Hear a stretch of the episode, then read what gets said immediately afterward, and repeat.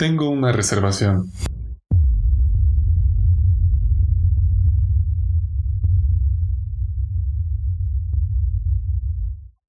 Universidad Anáhuac presenta Suite FESAL, el cuarto virtual donde la sociedad de alumnos se reunirá para hablar sobre temas que a todo estudiante le conviene escuchar. Capítulo 9. Un león Anáhuac.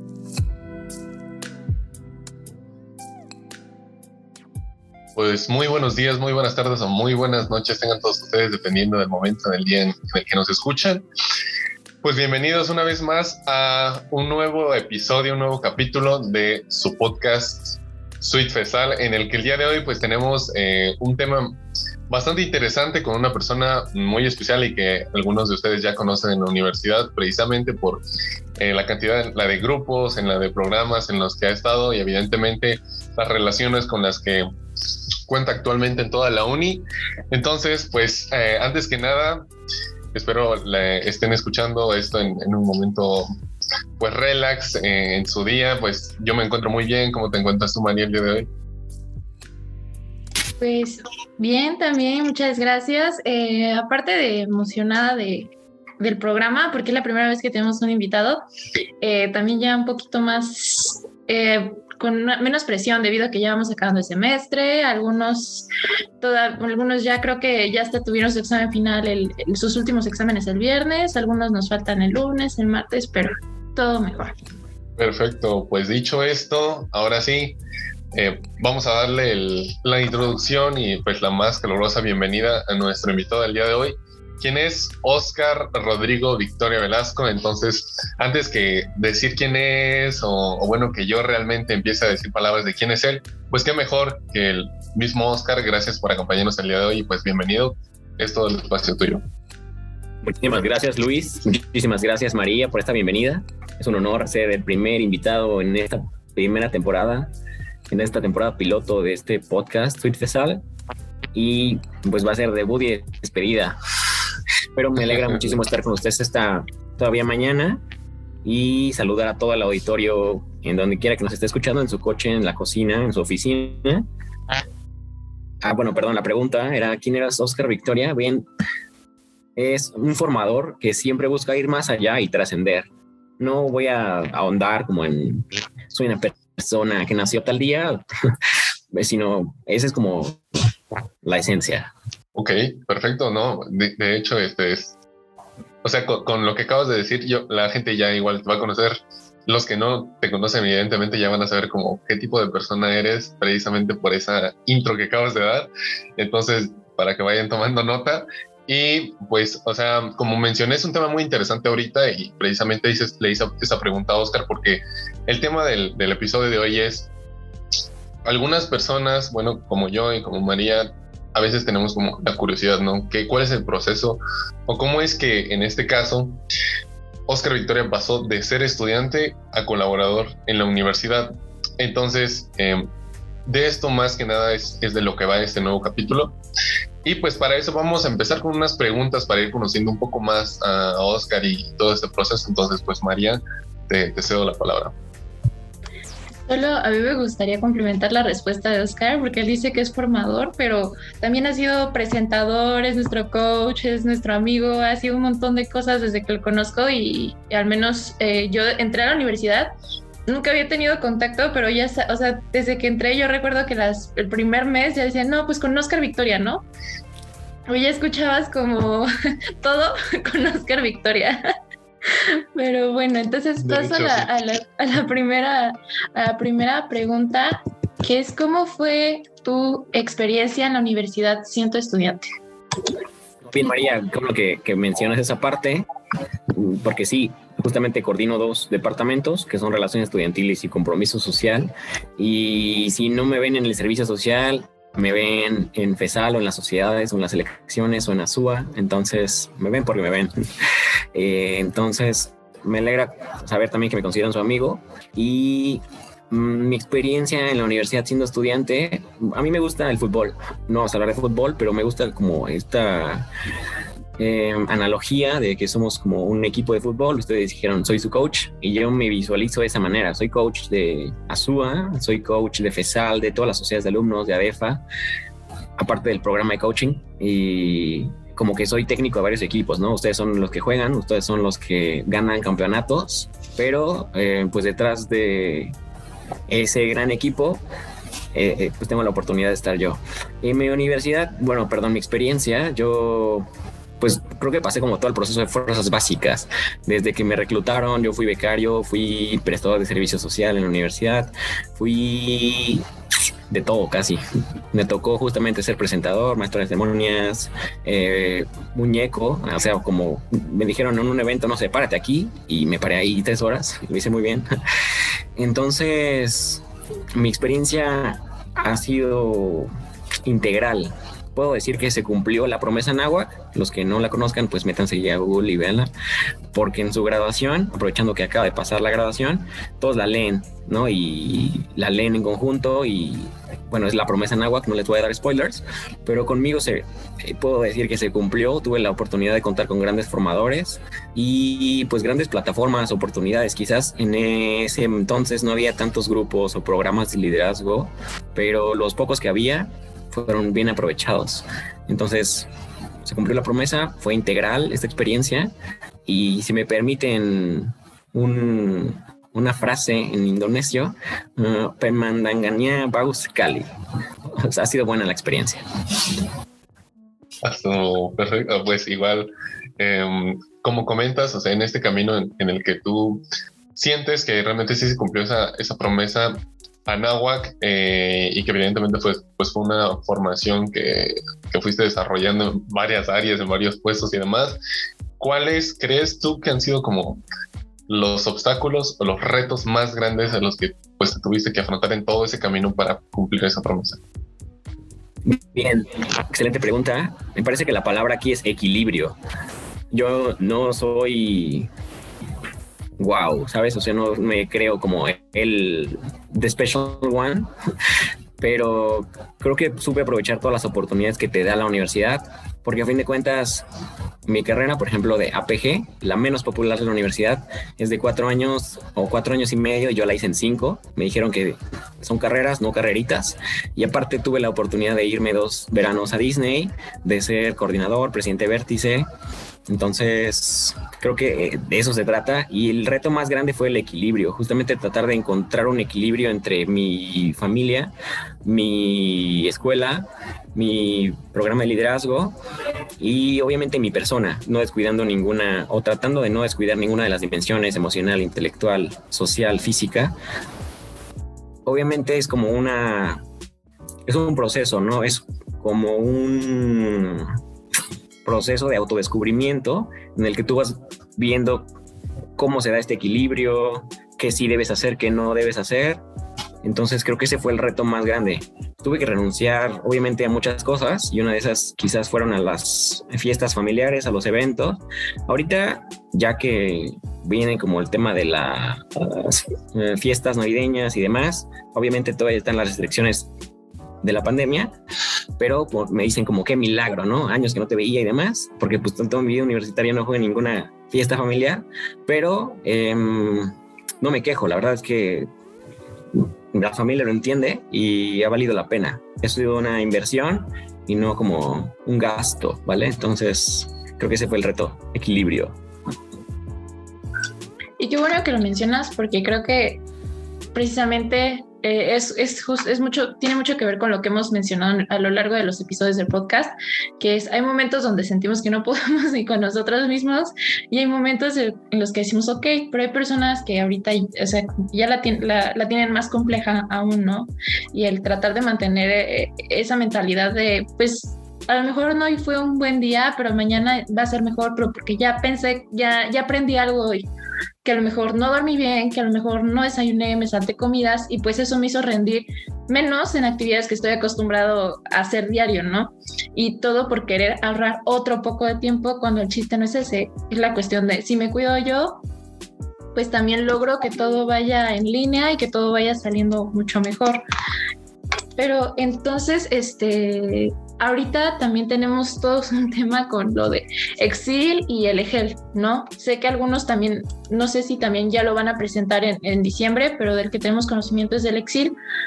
Eh, que nos, para los que todavía no sepan qué es un Exil o qué es un EGEL, quién mejor que Oscar nos explique rapidísimo qué es y también que nos comentes cómo fue tu experiencia al presentarlo. María, gracias por la pregunta. El examen Ceneval o el EGEL o el EXIL. El EGEL significa examen general de egreso de licenciatura y yo lo resumiría como es el examen de exámenes. A mí me encantan los exámenes. La verdad es que nunca estudié tanto para un examen y me gustaba cuando los exámenes valían el 80, 90%, porque decía, bueno, ya tengo que hacerlo bien un día y el resto del bimestre me la pachangueo, ¿no? Por así decirlo. Entonces, me gusta mucho o me gustaban los exámenes. Sí, me siguen gustando, de hecho. Y para el Ceneval fue eso. Creo que toda la vida como que vamos haciendo exámenes y son quizás pequeñas pruebas y demás, pero es para la preparación para ese gran examen. Y sí fue complejo. Pasé todas las áreas, eran cuatro áreas, me parece, en el de eh, ciencias políticas y administración pública. Entonces, sí pasé todas. Hubo un seminario que preparó el maestro Uriel, saludos al maestro Uriel, con todos mis compañeros de APG, pero la verdad es que no, no fui a todo el seminario y me pasó como, no sé, faltaban seis meses para el Ceneval. Yo dije, bueno, tengo seis meses, ¿no? Voy a hacer mi programa y voy a seguirlo semana a semana, pero decía, oye, faltan seis meses, faltan cinco meses y así, y ya cuando faltaba un día, pues ya era demasiado tarde. Entonces, el consejo sería no lo dejen para el último, prepárense constantemente y cuando sea hora de estudiar, a estudiar. Ah, muy, buen consejo, la verdad sí es, es, muy útil porque a veces tenemos como que, sí, de lo, de lo, más común, ¿no? O sea, a postergarlo, a dejarlo ya para después y luego ya nos vemos una o dos días antes ya haciéndolo de todo un semestre. Entonces, muy buen consejo. Y bueno, en esta parte donde, pues evidentemente, como tú mencionas, ¿no? Son, son varias fases en las que evidentemente pues te vas preparando y evidentemente ahorita hablando de tu proceso universitario, la fase donde dijiste, ok, em, o sea, me está gustando bastante los programas eh, que ofrece la universidad o ya, ya, de hecho, ya probaste, ya tuviste la experiencia en diferentes grupos y demás. ¿Cómo fue ese salto donde dijiste, ok, bueno, ya eh, mi experiencia universitaria como un estudiante ahora pasó como colaborador, es decir, que ahora tienes una responsabilidad mucho más grande. ¿Cómo fue que fue ese salto? Bien, antes de pasar a ese salto, voy a resumir como mi trayectoria universitaria y justamente como para contextualizar un poco. Yo entro, yo me iba a ir a la UAP a estudiar ciencias políticas, eh, pero se dio la oportunidad de la NAWA, que había abierto la carrera de administración pública. Entonces aplico el examen y me ofrecen la beca, me quedo y me gusta la universidad. En mi primer año, bueno, mi primer semestre la verdad se me hizo muy fácil. Saqué, no sé, 9.4 creo, así como a medio, a medio gas diría. Y para el segundo semestre me confié. Me empecé a juntar con malas personas, ah, es cierto, pero como que descuidé mis prioridades y en una materia en especial, teoría del Estado, la reprobé. Y esa es como la materia más seriada, por así decirlo, de teoría del Estado para, creo que de derecho administrativo, derecho constitucional y muchas otras. Entonces, si no pasas esa, pues no puedes pasar las otras. Y por eso fue que también me atrasé. Eh, perdí la beca un semestre, un año me acuerdo, porque si repruebas, eres la beca, no reprueban. eh, entonces, como que en ese año me dije, no, pues que de hecho me metí a trabajar a Soriana no es comercial, pero ahí trabajé con Don Neto como para compensar esa parte que yo tenía beca y no les quería decir a mis papás, oigan, reprobé, entonces me metí a trabajar a Soriana. Fue un gran aprendizaje, la verdad. Conocí a muchas personas de distinto, no sé, de, de, de distinta procedencia, de diferentes contextos. Entonces me enseñaron distintas cosas. Entonces ya después regreso, ¿no? Ya después de haber perdido la beca, la recupero y como que ahora dije, ya, ahora sí, no, o sea, ya fue, ya estuvo bueno. Y ya me meto ahora sí de lleno, ya no a la pachanga, sino a los a lo que vas pues a estudiar, a los programas. De hecho, yo me quería salir de Vértice. Le dije a mi coordinador en ese entonces, oye, no merezco estar en Vértice porque reprobé una materia y pues no soy excelente. Y ya ella me dio un discurso, ¿no? me convenció de mi propia capacidad y dije, no, pues tiene razón. Oye, me dijo, no, tú puedes ser coordinador de un comité, presidente, no te salgas. Le dije, no, la verdad es que no, ya me voy, pero em, ella me convenció y tuvo esa confianza en mí, ¿no? Entonces, justamente es lo que yo trato como de, de hacerlo con ustedes, o sea, con los que están ahorita en los programas de liderazgo, como esa confianza, esa motivación. Yo veo ese potencial de liderazgo y digo, venga, tú puedes, Luis, tú puedes, María, ¿no? Entonces, creo que es también parte como recíproco de Paid Forward. Y ahora sí vamos al tema del eh, cómo fui colaborador. La verdad es que fue providencial, porque en el último año se quedan sin beca o cuando le quedan, les quedan, no sé, menos de ciertos créditos, eh, ya no tienen beca. Entonces yo dije, bueno, está bien, pero me dijeron el mero día, o sea, el día que entregan los porcentajes de beca, ese día me dijeron, oye, ya no tienes beca. Entonces yo dije, pues, ¿qué hago, no? Y me dijeron, no, existe una posibilidad de que se abra una vacante en medio tiempo en pastoral o en otra, o sea, en otra área. Yo dije, ya, pues estaría bien pero fue como casi de un día para otro, se me pidieron toda mi documentación, eh, ciertos papeles que yo no tenía en ese entonces. Ya era adulto, pero no tenía como, no sé, el seguro social o cosas así. Entonces la tuve que preparar como en días, o sea, casi de un día para otro. Y comencé colaborando en el área de pastoral como auxiliar administrativo. Yo era el que organizaba los restarts. Quizás me tocó organizar su restart. No sé, María, Luis Fer, Jimé o alguno de los que están en el auditorio. Me encantaba organizar los restarts. La verdad es que el mío me gustó el mío como alumno me gustó, pero los que yo viví como organizador o coach fueron como otros 13 o 14. Entonces viví como 15 restarts, como 15 introspecciones. Entonces, pues sí fue como bastante aprendizaje toda esa parte. Ahí fue que empecé a colaborar de medio tiempo. Me la llevaba tranqui porque mi jefe entonces, Pepe Berra, saludos a Pepe, era como muy relax en ese sentido me decía, no, pues no puedes trabajar a la hora que te ve tu horario. Entonces trabajaba medio tiempo, estudiaba medio tiempo, ya iba en último año, entonces me gustaba la dinámica. De por sí ya me la vivía en la uni, entonces dije, pues ya mejor trabajo aquí, vivo aquí, ¿no? Y esa fue como la, la, parte donde empecé a colaborar. Eso fue quizás, no sé, como nueve meses, casi dos semestres y ya después me toca, bueno, me dan la oportunidad de integrarme como colaborador de tiempo completo, ya que terminé el Ceneval, bueno, ya no sabían que lo había pasado, pero ya, sea, ya lo había presentado. Entonces ya con título y todo, sin título todavía, pero ya he egresado, ya me contratan de tiempo completo en la Dirección de Administración y Finanzas con Alex Chávez. También saludos Alex, que él había sido mi jefe de servicio becario y ah, bueno, fue mi jefe laboral, ¿no? Entonces, pues también eso está chido, ¿no? Como este círculo de formadores que fue tu jefe de servicio, después es tu jefe en el trabajo. Y ya finalmente, ya cuando ya tengo el título, ya cuando ya me dicen leak, este, ya me invitan a colaborar en la coordinación de compromiso social con el servicio social y con ASUA. Entonces ahí fue cuando ya me metí aún más de lleno, pues ya no estudiaba, em, ya solo trabajaba, entonces fue que pude dedicarme exclusivamente a esa parte y después fue que adquiero también las responsabilidades de relaciones estudiantiles con las sociedades de alumnos, FESAL y ADEFA. Entonces, muy a grandes rasgos, ese fue el proceso providencial y diosidencias. Oh, la verdad es que sí, este es todo, una, todo un proceso bastante largo y pues, o sea, de todo lo que estás platicando, la neta sí sería como muy interesante.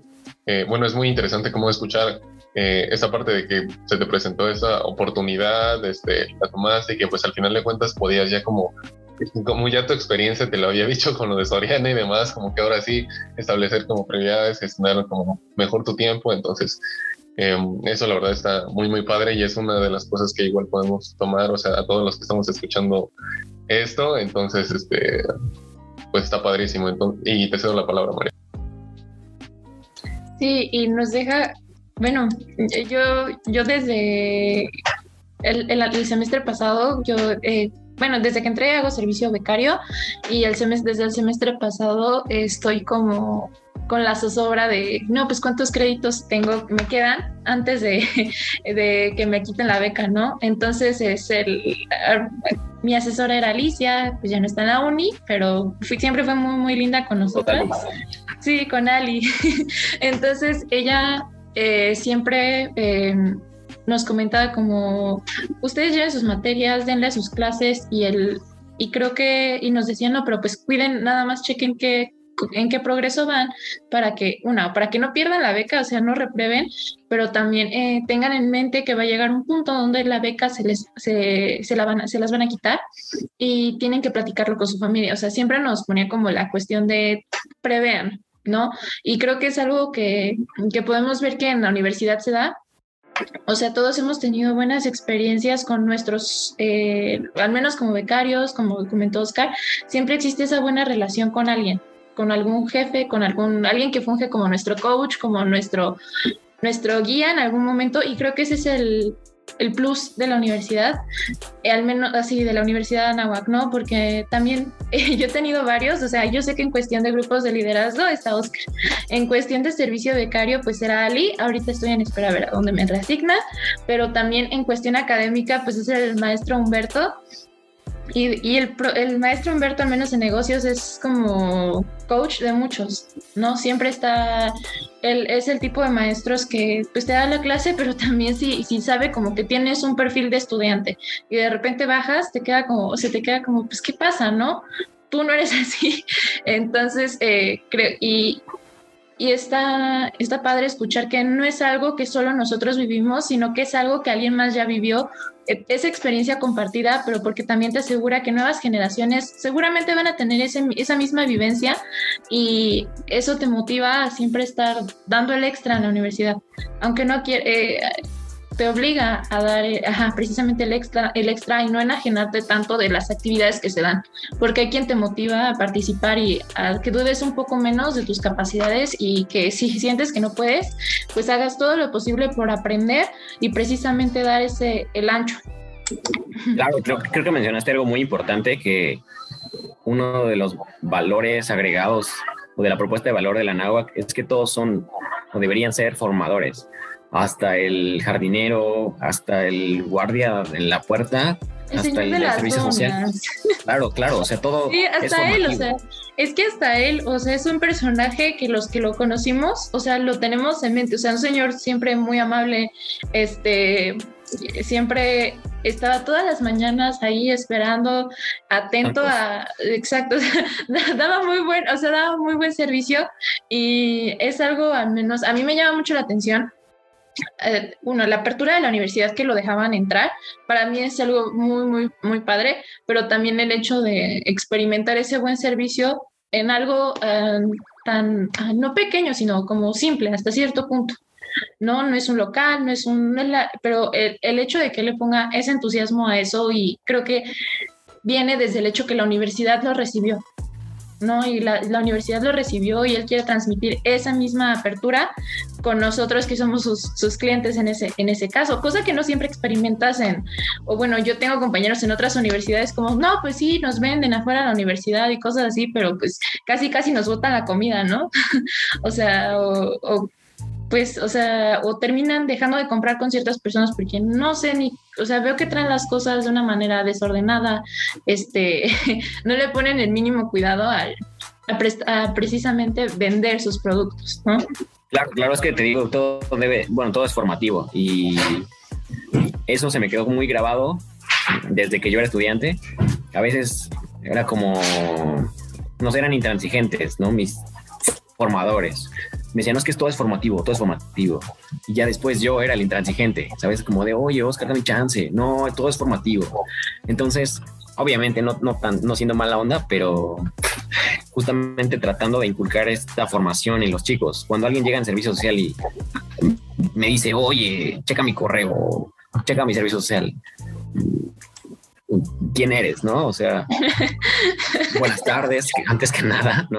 Primero que nada, muy buenas tardes. Claro, eh, son como cosas muy importantes que quizás se aprenden desde casa y que tienes que seguir reafirmando, pero que uno da por hecho. Entonces, pues la, forma, la formación y los espacios formativos creo que deberían ser como no solo en el aula. sí, sí, sí. Claro, en todas las plataformas de la UNI. De hecho, algo que nos ha pasado, nosotros, o sea, no nos sentimos formadores, o sea, no tenemos el rol, no tenemos el papel. Somos como hasta cierto punto eh, los representantes de todo grupo de liderazgo que se desprende, que son las sociedades de alumnos de ADEFA. ¿No? O sea, siento que incluso todos nosotros nos tomamos el rol de que esto es una, esta es una sola unidad que se desprende muchos bracitos para hacer funcionar eh, la comunicación entre nuestros compañeros con, los, con la universidad y para llevarles más cosas, ¿no? Entonces, pero a veces sí nos ha pasado que recibimos correos o mensajes como, oye, dame esto, ¿no? Oye, ¿qué me dices de esto? Y te quedas como, primero que nada, buenas tardes. Segunda, hay medios y hay maneras y no porque, no porque nos presemos, sino que también, pues es, es la cuestión de la comunicación se da sí, podemos ser amigos, podemos, ya, sobre todo nosotros, entre compañeros, entre alumnos, pero al fin y al cabo aquí estamos para lograr un propósito, un proyecto que se tiene que aprobar, que tiene que seguir todo un proceso y eso no te, no porque nosotros no seamos como ya los licenciados o porque no estemos, no seamos colaboradores de la universidad ya, parte de la nómina, o sea, por eso vas a pasar por alto ciertas cosas como buenas tardes, ¿no? Oye, ¿me puedes ayudar por favor? Entonces, creo que eso es algo que la misma universidad está obligando a que no aceptes como ese tipo de comunicación, no sé cómo de referirla, grosera hasta cierto punto. No, claro, es que a fin de cuentas, antes que formadores, presidentes, somos personas. personas. Y a veces como que pasamos por alto eso, es lo más importante y como que lo pasamos por alto. No, por ejemplo, luego yo me pongo a platicar con el guardia de seguridad de la puerta. No, bueno, no a platicar, pero me dice como, ¿qué onda, Oscar? Este, ya darle, ¿no? yo sí, ¿no? Ya hasta me sé su nombre. Y cosas así, o sea, que uno da por hecho que pasan, no sé, automáticamente y, son personas las que están ahí, ¿no? Que piensan y sienten y tienen emociones. Entonces, creo que eso también es algo muy bonito. Que son, este.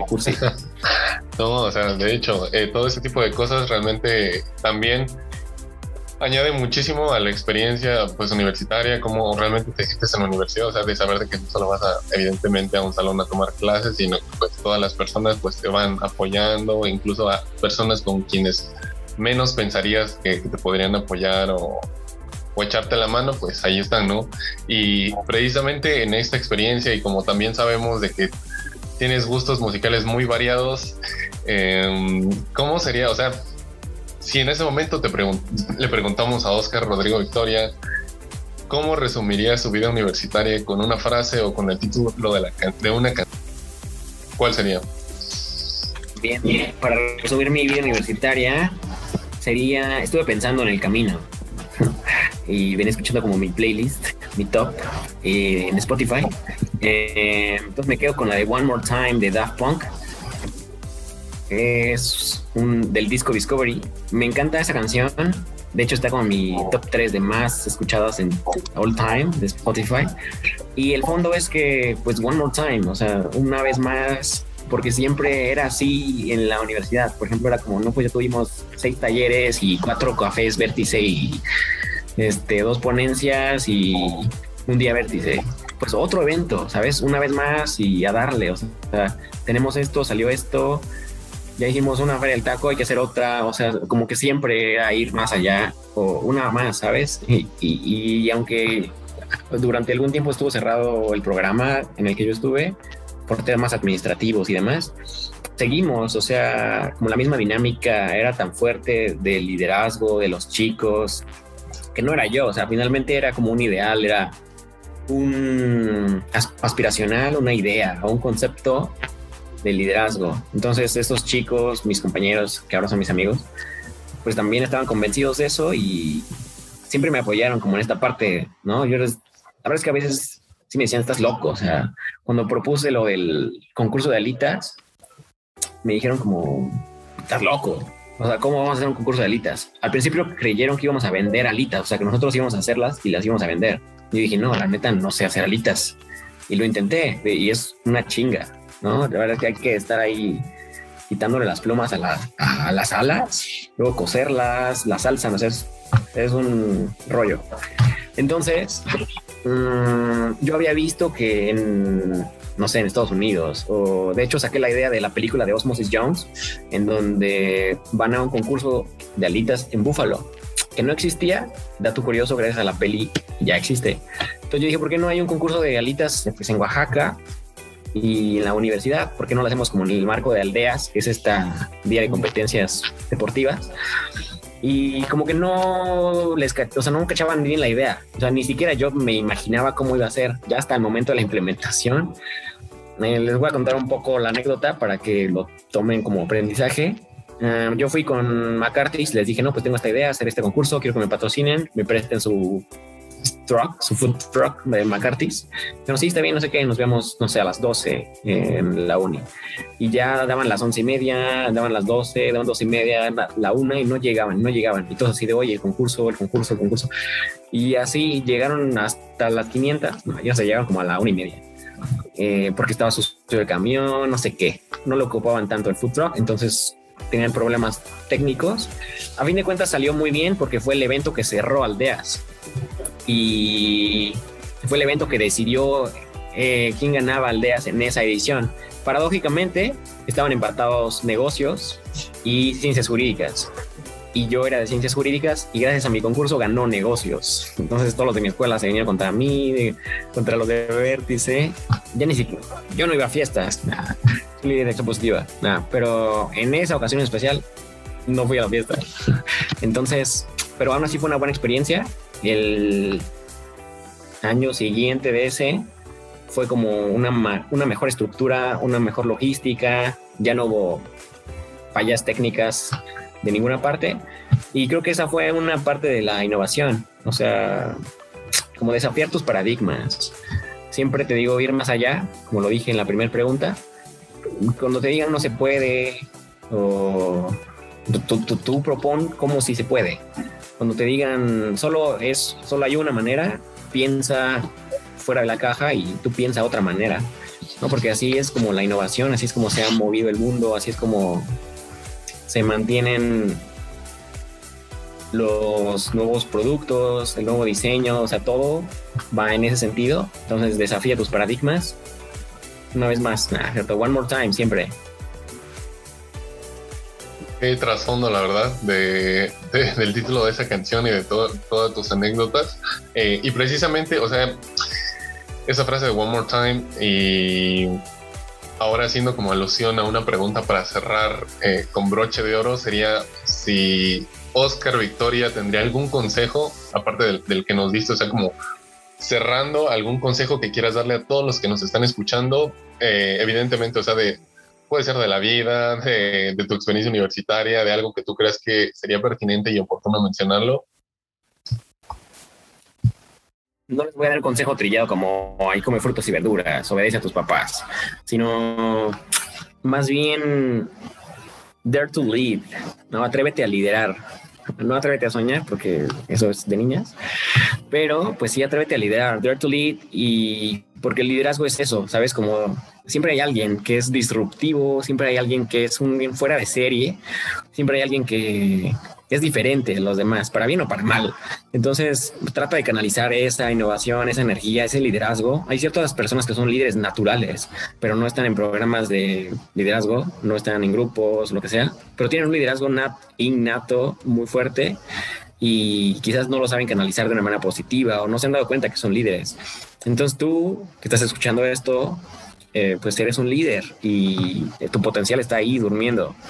Entonces despiértalo y de verdad que haz vida el lema de la universidad, no el de vencer al mal con el bien, más bien el otro, el de ad mayor sum que lo dicen tanto como en discursos que parece un eslogan, pero depende de ti hacerlo vida, depende de ti que se haga una realidad, el de que has nacido para cosas más grandes. En cuanto caes en tu zona de confort, no sé, entras como en una dinámica de comodidad y dices estoy bien, ¿no? Aquí un rato y como que se adormece esa, no sé, esa espinita, esa, esas ganas de seguir adelante, de ir más allá. Entonces siempre trata de salir de tu zona de confort, ya sea escuchando nueva música, haciendo nuevas actividades, nuevos ejercicios, eh, haciendo, persiguiendo nuevos proyectos Y pues sí, atrévete. La verdad es que a veces te van a decir, estás loco, te van a decir, no se puede, no hay cómo. Pero si tú tienes la determinación y la convicción de que se puede lograr, se va a lograr. Entonces, pues ese sería mi consejo. Desafía tus paradigmas. Y la palabra clave también sería como más allá. No el más allá, no vamos a hacer una sesión de espíritus chocarreros, pero más allá. O sea, siempre hay algo más allá, ¿me entiendes? Como esa propuesta de valor, esta profundidad a la que puedes llegar. Siempre hay algo más allá no te quedes con lo que te dan tus profes en el aula, no te quedes con lo que te dicen tus papás, o sea, sí está bien, pero siempre busca ir un, paso, tres pasos, siete pasos más adelante, porque es nacido para cosas más grandes. Muchas gracias, o sea, eh, aparte de que si es nuestra intención, o sea, todos somos anáhuac, o sea, si es nuestra intención hablar de lo bueno de la universidad, de fortalecer el espíritu, pero todo es muy auténtico. O sea, no es nada, no estamos hablando nada de por ejemplo, yo estoy segura que Oscar no está diciendo nada que no se haya vivido, nada que no haya sentido en la universidad. Y así lo hemos hecho nosotros a lo largo del podcast, porque como todo, tiene sus pros, sus contras, pero hemos logrado sacarle el provecho a lo bueno de la universidad, que es que sí, yo considero que es más que los a veces los fallos que se pueden dar y es parte de cualquier sistema que hayan errores, pero pues se corrigen. Al fin y al cabo, eh, para eso se generan estos grupos para apoyar a la universidad a, a reducir la, eh, la posibilidad de ocurrencia de estos errores, de, estas incidencias. Pero bueno, para no alargarnos más. Este... perdón, perdón, nada más como para cerrar esa parte. Creo que la, universidad te da lo que tú le das. Si tú das lo mejor de ti, la universidad te lo va a retribuir. Y si no le das nada, pues también te va a dar nada. Entonces es recíproca esta inversión no lo veas como, ay, tengo que, sino es una gran oportunidad. La verdad es que hay muchos niños y jóvenes allá afuera que pues no tienen la oportunidad de estudiar. Entonces, muchas veces lo damos por hecho, pero es una maravillosa oportunidad para servir, porque también la liderazgo es servicio y somos líderes de positiva, tenemos que servir a los demás, ¿vale? Muchas gracias por terminar. O sea, todos los mensajes estuvieron muy buenos a lo largo del programa. No hubo un solo mensaje, sino cada intervención fue muy buena. Nos, a mí me hizo pensar bastante. Espero que los demás también. Em, igual, el, quiero aprovechar para decir que muy buena canción. y pues el, creo que sí se puede ajustar a mucho de lo que estamos haciendo ahorita. Y finalmente, no sé si nos quieras compartir tus redes sociales, ya que pues, compartes bastante contenido y además pues vas a empezar nuevos proyectos el próximo año y pues sobre todo nosotros que, que ya conocimos un poquito más de, de Oscar Victoria, pues nos gustaría ver cómo te va yendo y darte todo nuestro apoyo. Muchísimas gracias María, muchísimas gracias Luis. Está, bueno, pueden agregarme en Facebook, que ya es un poco anticuado, pero estoy como Oscar Ro Victoria, Oscar Rodrigo, pero en las tallas me decían Ro y pues se quedó. En Instagram estoy como de Oscar Victoria, THE, y en, en Spotify pueden encontrarme como Oscar Ro Victoria. Ahí es donde subo bastantes playlists, no sé, cosas, mi top. Y también si quieren seguirme en Twitter, bueno, tengo dos cuentas, una institucional y una como de shitposting.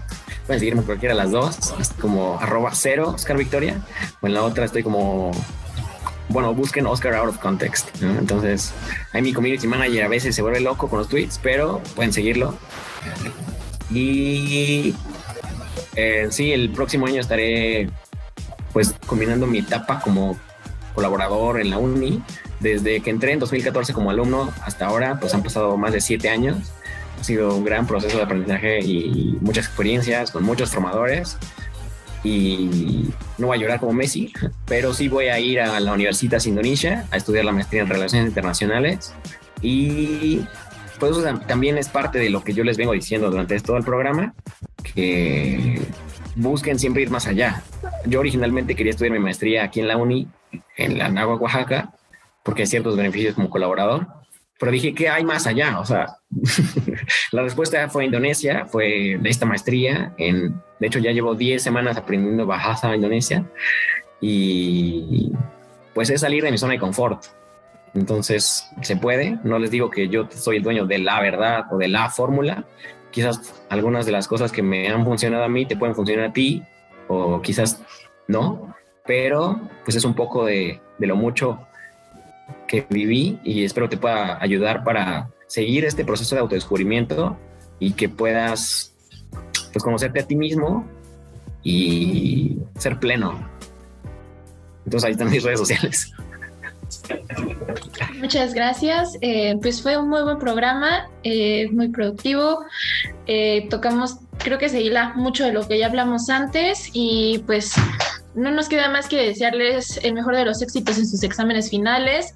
Por favor, lleguen en tiempo a sus exámenes Excel o EGEL, el que les toque, la chequen a la hora de su cita, lean la guía de estudios para que aunque sea sepan cómo viene la hoja, eh, pues busquen la manera de sacarse unos hacks para responder rápido, ya que es por tiempo, lleven reloj que no, se, que no sea digital, eh, lleven lápiz, goma, lápiz del número 2 y pues por favor, chequen todos esos tips, desayunen bien, descansen, no vale la pena que se desvelen un día antes para estudiar por un examen tan largo. Es mejor que estén bien hidratados, lleven su botellita de agua. y pues el Insta un rato. Dejen Insta un rato. Este, y pues nada, eh, les deseamos el mejor de los éxitos. Ahí nos vamos a estar viendo porque varios de FESAL vamos a estar por ahí. Eh, también estén pendientes de la invitación que se les va a mandar para festejar un poquito en la universidad, relajarnos. No puedo decir mucho porque hay información que nos van a confirmar, pero les va a llegar un correo para que puedan asistir. Nos vemos en la universidad. Muchas gracias y nos vemos el próximo año. Muchísimas gracias, María. Gracias a todo el auditorio. Síganse cuidando, no hay que bajar la guardia y pueden estudiar, pero también disfruten ser joven. La universidad solo dura cuatro, cinco, seis, siete, catorce años, si eres AMLO, ah, cierto, pero vívela al máximo. Peace. Universidad Anáhuac, Oaxaca presentó Suite Fesal. Esperamos hayas disfrutado tu estancia.